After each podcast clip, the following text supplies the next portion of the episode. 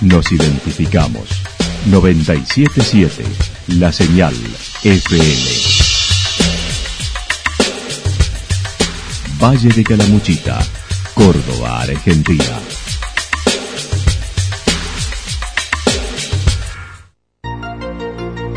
El más completo resumen de las noticias de la región, encontralos todos los días a las 12 y 30, a las 16 y a las 22 horas. Panorama de noticias. Por la 977, la señal FM nos identifica también con las noticias.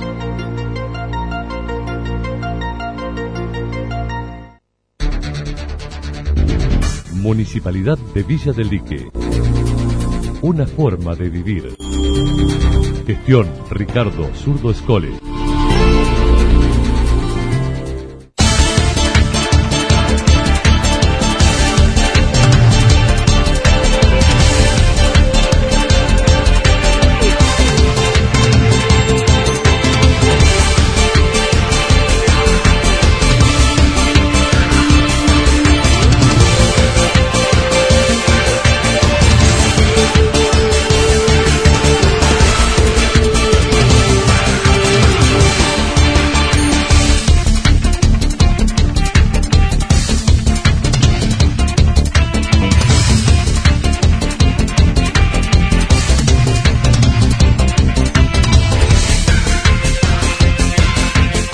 A esta hora hacemos un repaso por la información regional a través de los títulos. Controles policiales en ruta durante los días de Semana Santa.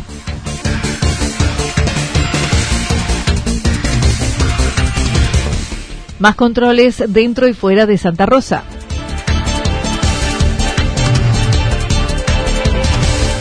El ITEC fraccionó alcohol para el Comité de Emergencia Provincial.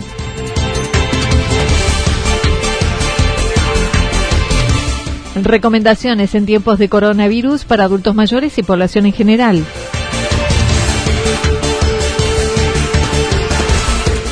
Buen momento para comenzar la huerta. La actualidad en síntesis. La actualidad en síntesis. Resumen de noticias regionales producida por la 977 La Señal FM. Nos identifica junto a la información.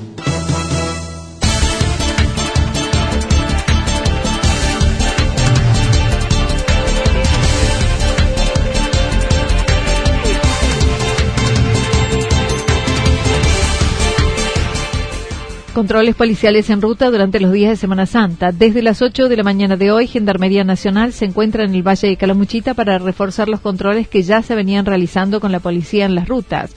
El jefe de Zona 2 comentó. Ya están instalados los controles a partir de las 08 horas y van a, en algunos casos son las 24 horas, en otros alrededor de las 21 horas se van a estar levantando y, mm, estamos trabajando en eso en la, sobre la ruta y los ingresos a las diferentes localidades. Y también estamos trabajando en la parte céntrica, por ejemplo, por nombrarte una localidad, Santa Rosa, en forma conjunta con la municipalidad y con Gendarmería. Para circular deberán presentar una declaración jurada que se tramita vía web en www.argentina.gov.ar y deberán llevar el DNI para justificar su desplazamiento. Deben tener una declaración jurada de la cual van a, van a bajar de la página web ahí le van a, van a llenar una serie de requisitos que le solicita la página de acuerdo a sus necesidades y deben por supuesto acompañarla con el con su DNI en el momento de presentarla. Sí, es así, mientras se justifique que, que los datos que han, volcado en esta, en esta declaración jurada sean, sean sean correctos. Bien. Luego de implementados los controles, el comisario inspector Roldán manifestó ha bajado los movimientos de la gente. No obstante, hubo demoras de personas y vehículos que no pudieron justificar su circulación. Los controles estarán hasta el lunes.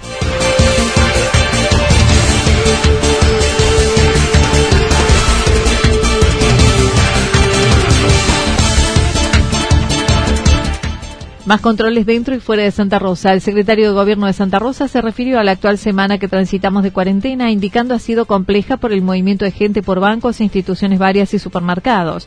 No obstante, se han incrementado los controles en esta Semana Santa, con personal en los ingresos, policía en la ruta y desde ayer se ha sumado gendarmería con 11 controles totalizando en la ciudad.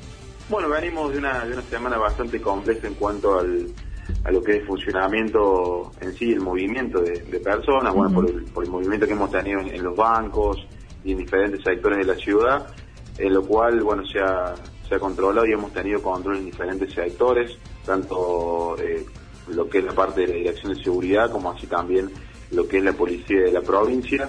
Eh, y en este momento se ha hecho mucho hincapié, mucho énfasis en lo que es eh, los controles, sobre todo en los ingresos, sumado a la llegada de gendarmería, sumado a los controles policiales y también a, los municipales. Hoy por hoy en Santa Rosa y en la ruta tenemos en total hay 11 controles, de los cuales eh, hay dos que, pertenecen a la caminera y a la policía de la provincia, que están en el sector de, de, la ruta, tanto desde Santa Rosa hacia el norte y hacia el sur, en este momento tanto los controles. Eh, la policía también tiene hoy tres controles eh, que van rotando por diferentes sectores de la localidad. Gendarmería está, está planteando dos controles internos también. Y desde la Dirección de Seguridad y el personal municipal con todos los colaboradores, en este momento hay cinco controles también que van rotando por diferentes sectores. Es decir, hay 11, 11 controles hoy por hoy tratando de alguna manera de disminuir la circulación de, las personas eh, y también obviamente los controles de ruta que creemos que, son fundamentales para, la llegada de los posibles turistas. David Layuz manifestó no hay denuncias aún de ingresos de turistas, pero están atentos con el posible movimiento si se diera. También están evaluando el impacto económico que este parate tendrá en nuestra ciudad, por ello se planean reuniones con la secretaria de Turismo, según lo manifestó. Hemos estado en comunicación y, eso también ha planteado por ahí la, eh, la necesidad y los problemas que está teniendo este sector. Eh, seguramente en los próximos días eh, se va a evaluar o se tendrá de alguna manera alguna algún tipo de reunión, veremos de qué forma, pero la Secretaría de Turismo yo creo que ya está en comunicación con, con este grupo o este sector que está teniendo este, este inconveniente. en cuanto a la parte económica, no hablando de, bueno, respetando la, cuarentena y demás. Sí eh, está claro que con respecto al alojamiento y demás eh, tenemos que seguir eh, adheridos a, los decretos del gobierno nacional, a lo que el presidente ha planteado y en ese sentido nosotros seguimos firmes tratando de, que se respete eso, ¿no? Porque sabemos que también ahora empieza a jugar un poco la, necesidad en todo esto. realmente estamos, estamos conscientes de eso, pero bueno, en torno a las desinfecciones que se iniciaron la semana pasada, se continuarán con las mismas con la intervención de los bomberos, tratando de llevarlas a cabo después de las 18 horas. El comercio eh, a las 18 horas, eh, bueno, se ha generado que en ese horario no tengamos circulación de gente o muy poca. Eh, entonces, bueno, se plantea en ese horario sí va, se va a continuar. La verdad que eso es una herramienta muy muy importante que tenemos para con los lugares por ahí que tienen demasiado movimiento de gente, generalmente en el sector bancario. Se sigue trabajando los comercios con el horario de 9 a 18 horas. Acerca del uso de barbijo en forma obligatoria, la JUS se ha evaluado, pero por ahora no se exigirá. Finalmente, reiteró, los que deban circular deberán tramitar vía web el certificado correspondiente en www.argentina.gov.ar. Sí, sí, sí, el certificado único habilitante que, se, se saca a través de la página de la ANSES, www.argentina.com.ar, de la, de la cena de, la, página de, la Nación. Eh, a través de, la página se puede sacar el certificado en donde, de acuerdo a los rubros eh, que están exceptuados dentro del decreto nacional, eh, las personas que trabajen dentro de estos rubros pueden sacar este permiso para la circulación. Para la gente que va al supermercado, al banco, eh, y además no hace falta que saquen este permiso porque están dentro de, la, de, lo permitido, pero sí para la parte comercial, digamos, sí van a tener que sacar eh, este permiso porque lo está exigiendo, ¿no? Lo exige policía, lo exige la Dirección de Seguridad y lo exige también Gendarmería.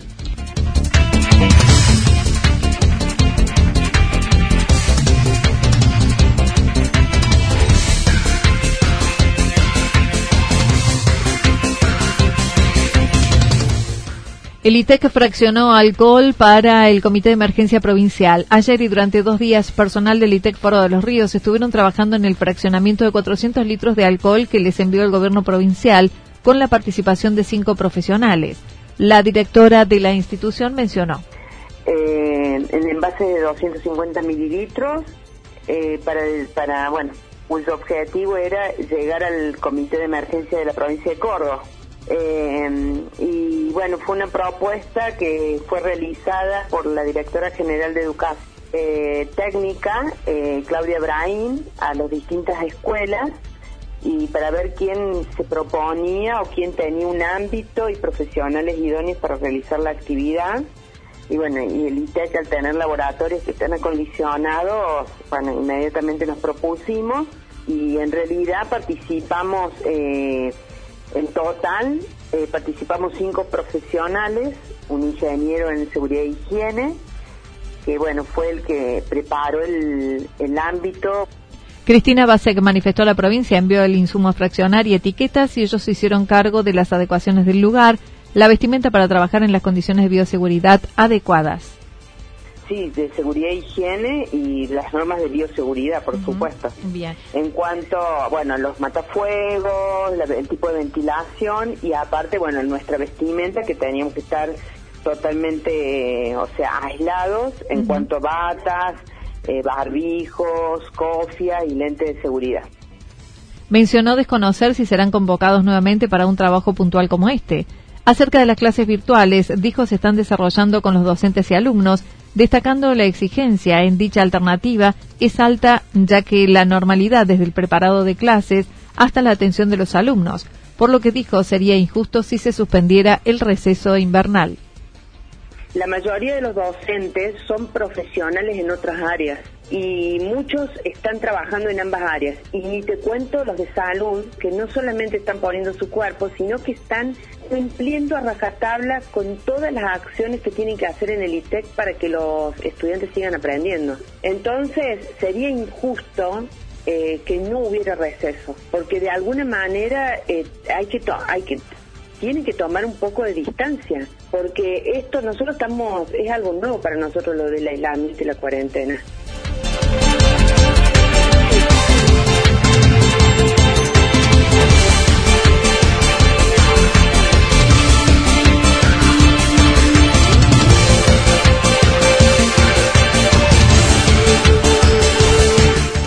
Recomendaciones en tiempo de coronavirus para adultos mayores y población en general. En épocas de pandemia y aislamiento social, la preservación de la salud mental es muy importante según lo indican los profesionales.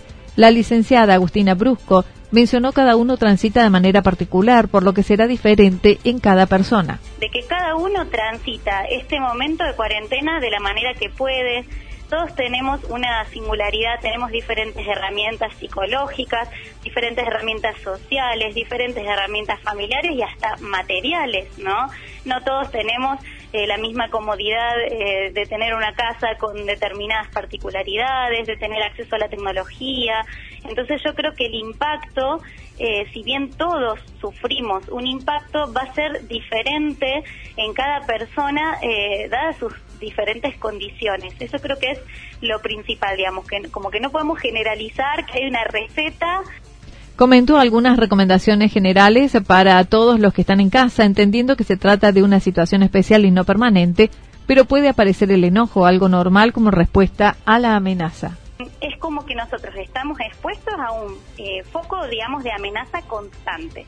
Entonces, nuestro cuerpo, como vos decías hace hace un ratito, hay una respuesta fisiológica que, que nos antecede a la, a, la, mente, digamos, no lo podemos ni pensar. Nuestro cuerpo reacciona como si estuviéramos eh, bajo amenaza, de manera constante, como si estuviéramos siendo acechados y nosotros tenemos también nuestro núcleo primitivo y animal de ciertas conductas animales que después con la civilización y demás lo fuimos ampliando, lo fuimos este, introduciendo en, en lo social, en el lenguaje pero básicamente es como tener un león en la puerta de tu casa todos los días, ¿no?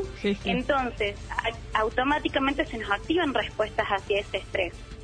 Además indicó aparece mayor irritabilidad, aumenta la atención a cosas que antes no se atendía involuntariamente, como el tema de la limpieza, por lo que las obsesiones hay que desestimarlas.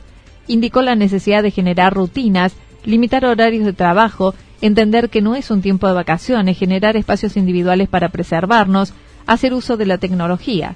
En referencia a los adultos mayores que lo viven de manera especial por ser un aislamiento mayor, siendo un grupo de riesgo, dijo hay que tener presente los hábitos de higiene, vestirse, no permanecer en pijama todo el día, contacto vía tecnología o teléfono fijo, y ejercitar la escritura. Esto, intentar mantener por lo menos una rutina de sueño y de comida, ¿sí?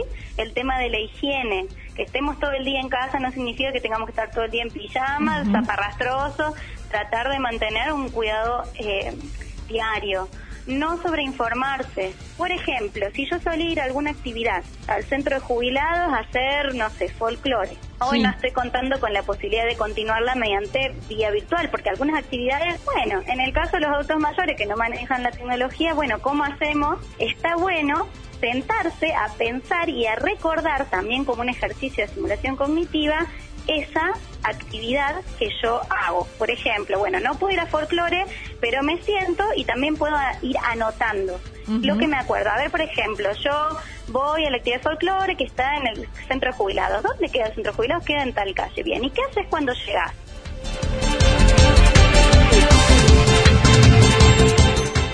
Buen momento para comenzar la huerta. En tiempos de cuarentena, el cultivo en casa puede ser una actividad a emprender en estos días, que se puede hacer en tachos o macetas. La verdura de hoja verde se puede aprovechar y se puede hacer en lugares con sombra. Jorge Roger comentó. Es la época, lechuga, selga, hoy las hojas verdes van bastante bien. No es que no necesitan sol fuerte todo el día, pero se puede aprovechar en lugares de sombra, ¿no? Por ahí puedes tener exposición de dos o tres horas, cuatro horas de sol pleno, que eso la va a ayudar a la planta, obviamente, porque se va a desarrollar mucho mejor. Pero en realidad, si tenés un, balcón y te da sombra durante toda la mañana, y también puedes plantar. Además, se puede compostar en tachos que además de reducir basura, se puede aprovechar para los cultivos. Por las temperaturas de la zona, se puede desarrollar invernáculos que hace que las plantas puedan crecer mucho más con el invernáculo genera un poco más de calor y humedad y eso hace que la planta se desarrolle mucho más rápido. Eso es una buena ventaja tener un invernáculo. Eso es para que vos protejas la planta de las grandes heladas y entonces con eso lográs que una temperatura ideal para la planta, ¿sí? para que se desarrolle mucho más rápido. Y si podemos incorporar un poquito más de humedad, con eso. Lo que sí tenemos que tener cuidado con los hongos que se generan dentro del invernáculo.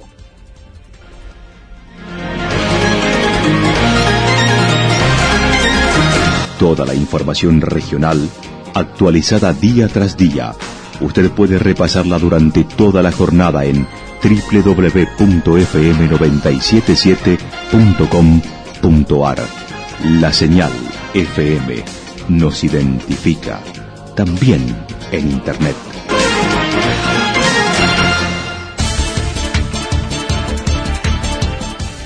El pronóstico para lo que resta de la jornada indica algo nublado, temperaturas máximas que estarán entre los 21 y 23 grados. El viento soplando al sector norte entre 13 y 22 kilómetros en la hora. Para el día viernes anticipan despejado, algo nublado hacia la tarde, temperaturas máximas entre 22 y 24 grados, las mínimas entre 9 y 11 grados. El viento estará soplando al sector norte entre 23 y 31 kilómetros en la hora. Datos proporcionados por el Servicio Meteorológico Nacional. Municipalidad de Villa del Lique.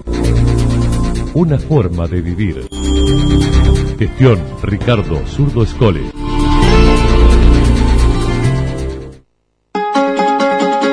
Lo que sucedió en cada punto del valle. Resumimos la jornada a través del informativo regional en la 977. 977 La Señal FM.